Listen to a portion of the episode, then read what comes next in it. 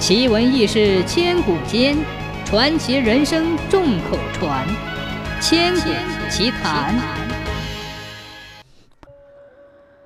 春秋时期，齐景公从鲁国请来一个鞋匠，为他特制一双鞋子。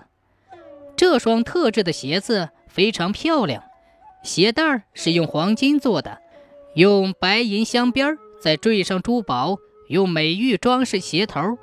鞋的长度足有一尺。齐景公认为，只有这双特制的鞋，才与自己这个拥有万辆兵车的大国君的身份相称。在一个寒冷的早晨，他穿着这双特制的鞋子上朝处理政事。宰相晏婴上朝来了，齐景公很是尊重这位三朝元老，想起身去迎接。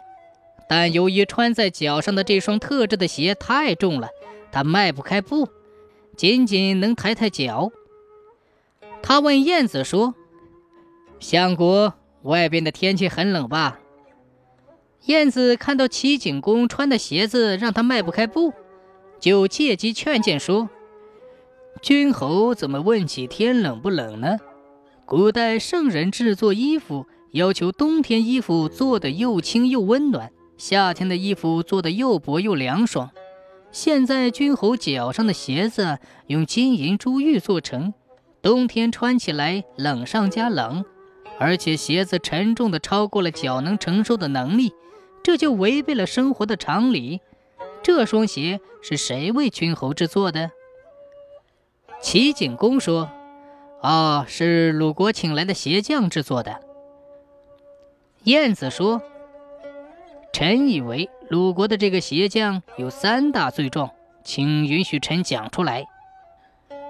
齐景公说道：“他做鞋费了很大的精力，才给寡人做成这么漂亮的鞋子，而他得到的奖赏还不够这双鞋子的百分之一，寡人还嫌赏他不够。相父为何说他有罪呢？”燕子说：“鲁国的鞋匠不知季节的寒暖变化。”不知道脚能承受的重量，违反生活的常理，这是他其一的罪状。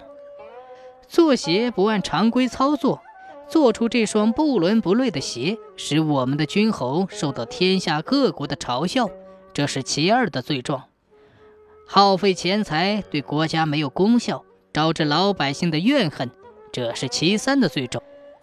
臣请求主上立即下令把他逮捕。交给司法官员按罪论处。